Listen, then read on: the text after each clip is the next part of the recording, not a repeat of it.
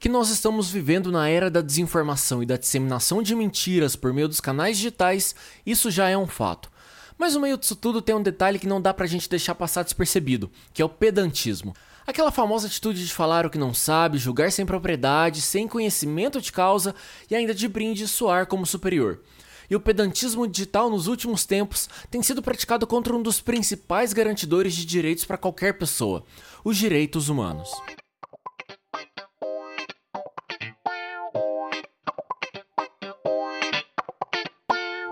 Oi, meu nome é Rafael de Almeida e você está escutando o Radioatividade, um podcast que fala de tudo para todo mundo.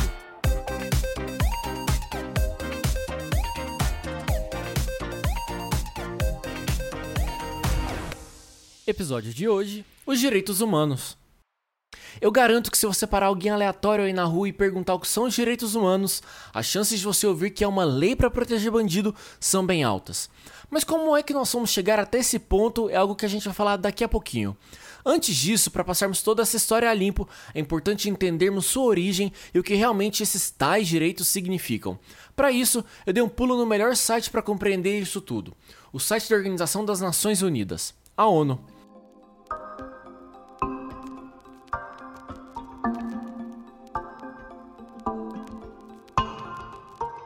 Redida em 1948, três anos após o fim da Segunda Guerra Mundial, a Declaração Universal dos Direitos Humanos representa um padrão de objetivos e garantias que devem ser aplicadas a todo ser humano.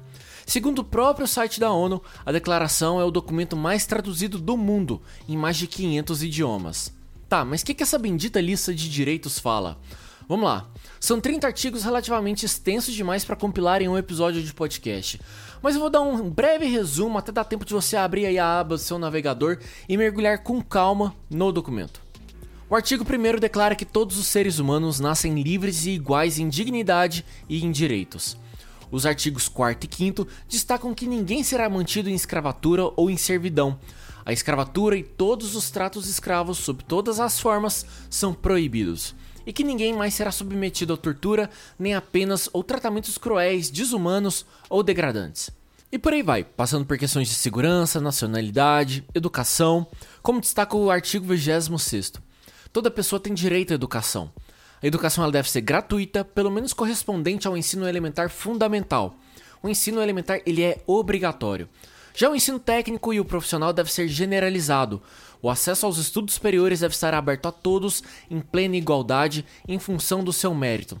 Mas espera aí, você deve estar se perguntando: como é que tudo isso se aplica? Como isso vira prática? Para ajudar a gente nesse episódio, eu troquei uma ideia com a Tamiri Sampaio. Ela que é advogada, diretora do Instituto Lula e secretária adjunta de Segurança Cidadã da cidade de Diadema.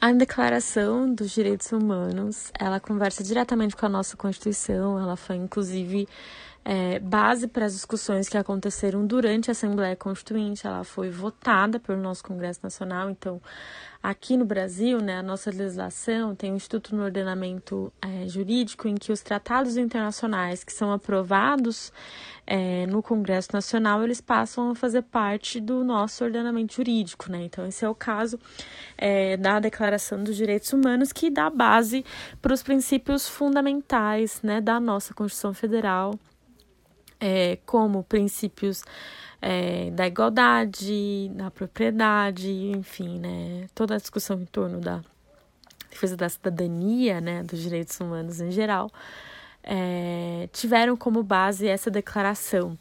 É, e ela se torna efetiva na vida dos brasileiros porque, é, aos né, fazer parte da nossa legislação é, federal, né, ao ser incluída né, no, na, na pauta, né, no tema em que a nossa Constituição Federal traz, é, ela acaba sendo base para todas as outras legislações, né, sejam elas federais, estaduais ou municipais.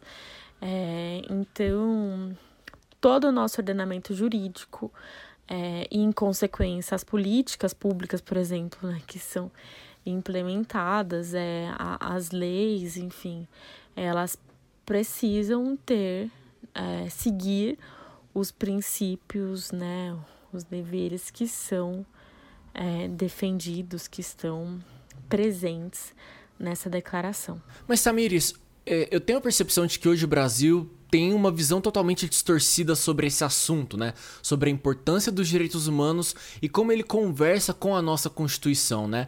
É, na sua visão, essa, esse desencontro, essa desconexão se deve a quê? Qual que, na sua visão é, de, de advogada e de uma pessoa que está ligada diretamente com questões sociais, é, da onde vem essa desconexão entre os direitos humanos e a nossa realidade? O Brasil tem uma percepção totalmente distorcida e eu acho que isso está relacionado à nossa história. Eu acho que isso está relacionado a um outro tema é, que, eu, que eu estudo, que é a questão do racismo estrutural. Né? O Brasil ele é um país que ainda hoje carrega uma cultura, uma ideologia escravocrata, né? E, e isso acaba fazendo com que uma parcela da população, uma parcela né, que tem um poder econômico e que acaba, pelo poder econômico, tendo um poder político, é, constrói uma noção né, de, de desigualdade né, e de justificação dessas desigualdades, de justificação dessas violências, é, em uma perspectiva em que, inclusive, né, as pessoas que são é, que são pobres, que são violentadas diariamente, é, acabam acreditando, né, é, que esse sistema, da forma como tá, é o sistema correto, sabe? Então, quando a gente vê pessoas, né, humanas, né, veja, é, sendo contra direitos humanos, é, eu acho que está muito relacionado a essa lógica, né, de como o racismo estrutural ele acaba agindo numa perspectiva de fazer com que as violências é, e essas estruturas de dominação de, de poder, né, elas se tornem de alguma forma naturalizadas, né, é, na, na nossa construção social, assim, né, então, é, e a gente vê também, inclusive, uma deturpação em torno, né, do que são direitos humanos, né, as pessoas, elas acabam é, relacionando direitos humanos com, com, com temas, assim, com ideologias que não têm absolutamente nada a ver né, na prática. E, e por conta disso, por conta dessa desinformação, acho que por conta do racismo, por conta do classismo, por conta né, dessa nossa lógica né, de estrutura social e histórica do nosso país, as pessoas elas acabam tendo essa noção distorcida. E é muito louco quando a gente para pra pensar que as pessoas têm o julgamento, o preconceito contra é, os direitos humanos sem que talvez elas se toquem na importância disso no dia a dia delas, né? Com conquistas, com direitos é, que foram garantidos no passado, né? E que talvez já façam. que estejam tão presentes na vida das pessoas que talvez elas ignorem ou não tenham ciência disso, né? É, a gente consegue afirmar que os direitos humanos conseguiram fazer a diferença na vida das pessoas nas últimas décadas, né? E, e se sim, é, você pode dar pra gente alguns exemplos pra gente tangibilizar isso para quem talvez não tenha essa, essa visão clara? Ou talvez se não, a gente precisa evoluir mais nas práticas, né, que garantam ainda mais os direitos humanos. É, o que, que a gente precisa evoluir nesse aspecto, né? Você consegue trazer para a gente essa, essa visão de, de conquistas, avanços que já são presentes na, na nossa realidade? Olha, eu acho que sim, é possível afirmar que a Declaração dos Direitos Humanos faz diferença na vida né, das pessoas. É, acho que um, um dos primeiros pontos foi o que eu já comentei sobre é, a nossa Constituição Federal tem como base princípios que são defendidos nessa declaração.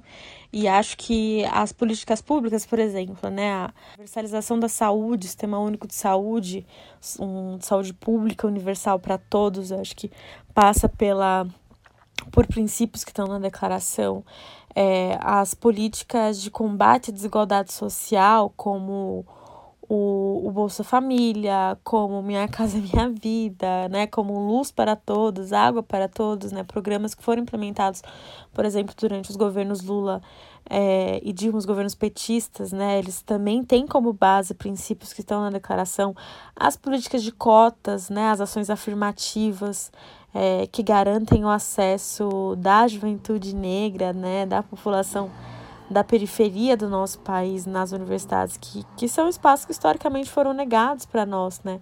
Também é um, um, um, também pode, né? Tem como base princípios como a igualdade que estão é, colocados na, na Declaração dos Direitos Humanos. Acho que a gente ainda tem muito mais, né, para para avançar, mesmo porque é, é, é importante entender né, que ter uma lei né? Ter no papel escrito um direito não necessariamente significa que ele será de fato consumado, né? Então precisa ter política pública que, que na prática é, faça com que essa legislação seja cumprida. É por isso que eu fiz questão de, de trazer esses exemplos né, de políticas que foram implementadas e que na prática conseguiram fazer com que os princípios né, que estão nessa declaração é, tenham de fato impacto na vida da população brasileira, assim, né, no, de forma material, né, e não apenas formal.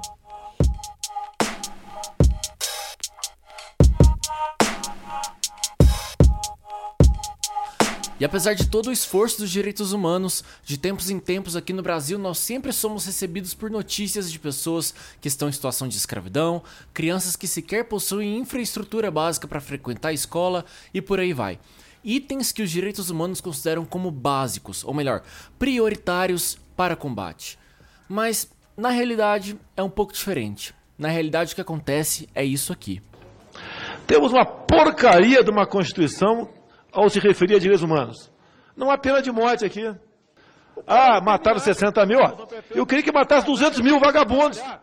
Se um dia eu tiver poderes para tal, né? Não vai ter um centavo para ONG. Um centavo para qualquer órgão relacionado a direitos humanos. Vocês vão trabalhar.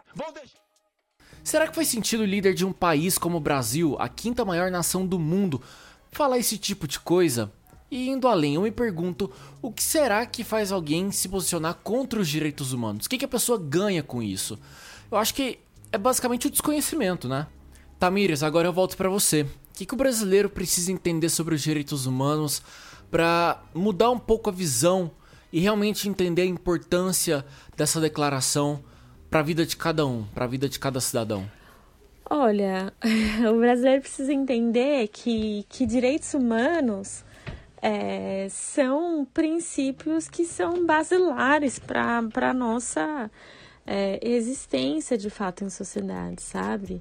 Né? Pensar a igualdade, pensar a propriedade, pensar que, veja, os irmãos, os homens nascem e são livres e iguais em direitos, né? Distinções sociais só podem ter como fundamento a utilidade comum, né? a, a associação política, então a possibilidade de poder se organizar, é, os direitos nacionais, a soberania, é, são, são princípios, a liberdade, é, a liberdade de expressão, inclusive, é, a igualdade, a justiça, enfim, são, são princípios que estão presentes na Declaração de Direitos Humanos, que são base para a nossa Constituição Federal, que estão base para o nosso ordenamento jurídico atual e que, é, que são fundamentais para garantir né, a vida em uma sociedade de fato democrática. Né? Não, não existe democracia sem direitos humanos, assim como não existe democracia é, sem o combate ao racismo.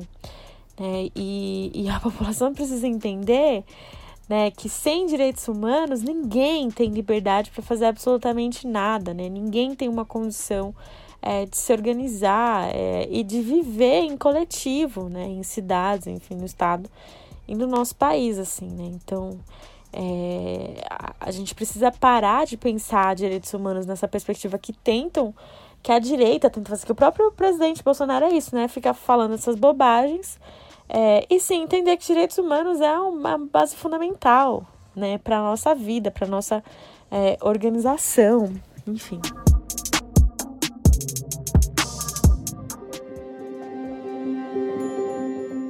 Por fim, eu quero, quero agradecer esse espaço. Para mim é um prazer é, participar aqui do Radioatividade. É, e reforçar, assim, né, que se a gente hoje, né, vive em sociedade é por causa dos direitos humanos, né, se a gente tem é, direito a acesso à educação por causa dos direitos humanos, se a gente tem acesso a uma saúde é, pública ao SUS, aí pensando agora no, no, nesse momento de pandemia, né, em que a gente está vivendo, é, em que a gente conseguiu, tá, né? A maior parte da população brasileira já está vacinada e por conta disso a gente está conseguindo superar né, a pandemia do coronavírus ao, aos poucos. Isso também é por causa dos direitos humanos. Se a gente tem a possibilidade de se organizar politicamente, né, de, de, de ser a favor ou ser contra né, o governo Bolsonaro, por exemplo, é porque os direitos humanos garantem isso pra gente. Né? Se a gente tem a liberdade de ir e vir, andar nas ruas, né, e ser protegido pelo Estado, inclusive, é por conta dos direitos humanos. É, se a gente tem direito a, a trabalhar, a fazer relação de compra né, e, e, e venda, né, a consumir, e aí e isso está relacionado, inclusive, a isso, a, a, ao espaço em que a gente mora, a comida que a gente come, a roupa que a gente veste, tudo isso está relacionado aos princípios que estão garantidos na Declaração Universal de Direitos Humanos. Né? Então, é, a gente precisa desmistificar isso, entender que direitos humanos é fundamental né, para a nossa vida, para o nosso desenvolvimento. E aí, o, a questão X, na realidade, é, é quem de fato tem acesso a esses direitos, né? Quem de fato aqui no Brasil não tem a garantia mesmo, né, de andar na rua em liberdade, de ter acesso, né, à, à educação, à saúde de qualidade, de ter liberdade, né, de ter propriedade. Quem no Brasil, de fato, tem acesso a esses pontos? Aí a gente se questiona, né? É, os direitos humanos são muito importantes, mas mais importante ainda é a gente garantir que toda a população brasileira de fato tem acesso, porque em um país em que a cada 23 minutos um jovem negro é assassinado, e muitos desses jovens, inclusive, são assassinados na rua, né? Ou seja, não tem a liberdade de sair. Né? Um, um país em que a gente está voltando para o mapa da fome, né? em que mais da metade da população brasileira está em situação de insegurança alimentar, a gente não está garantindo direitos humanos para a maioria, né, para toda a nossa população. Né? Um, um país em que mais de 40% da população encarcerada está presa e nem sequer é, teve o julgamento em primeira instância, sendo que a Declaração de Direitos Humanos garante que né, só é culpado quem de fato foi comprovado. E se a pessoa não foi julgada nem em primeira instância, não tem como comprovar de fato que ela é culpada.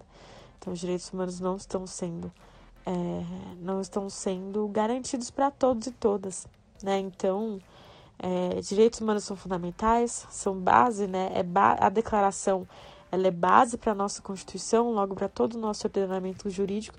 E o que a gente precisa fazer é tirar do papel né, os direitos humanos e esses princípios e construir política pública né, e, e garantir que esses princípios tenham materialidade na vida da população brasileira. É esse que é o nosso desafio.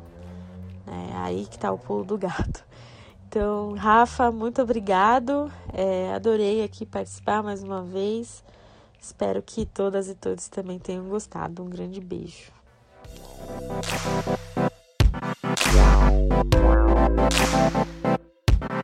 Assim a gente chega na reta final do Radioatividade de hoje com um pouquinho mais de clareza sobre o papel e a importância dos direitos humanos no mundo e no Brasil.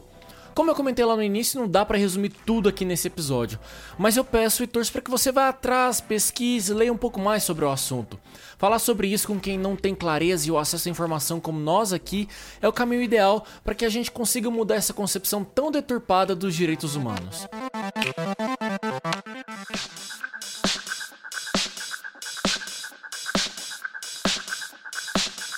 O Radioatividade é um podcast que se propõe a falar de tudo para todos. E você pode mandar o seu feedback pelas redes sociais, no Twitter, arroba Rafael de Almeida ou arroba o Radioatividade. Eu também tô lá no Instagram, arroba Rafael de Almeida. Só me chamar. Eu quero agradecer aqui a participação da Tamires no episódio de hoje. E se você quiser trocar uma ideia com ela, saber um pouquinho mais sobre a trajetória e o trabalho dela, você pode ir lá no Twitter, arroba soutamires_sp.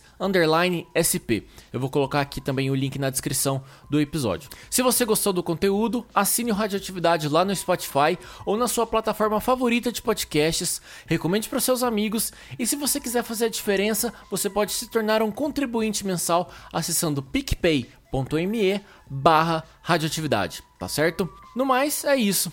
Te vejo no nosso próximo episódio. Um beijo, um abraço e tchau!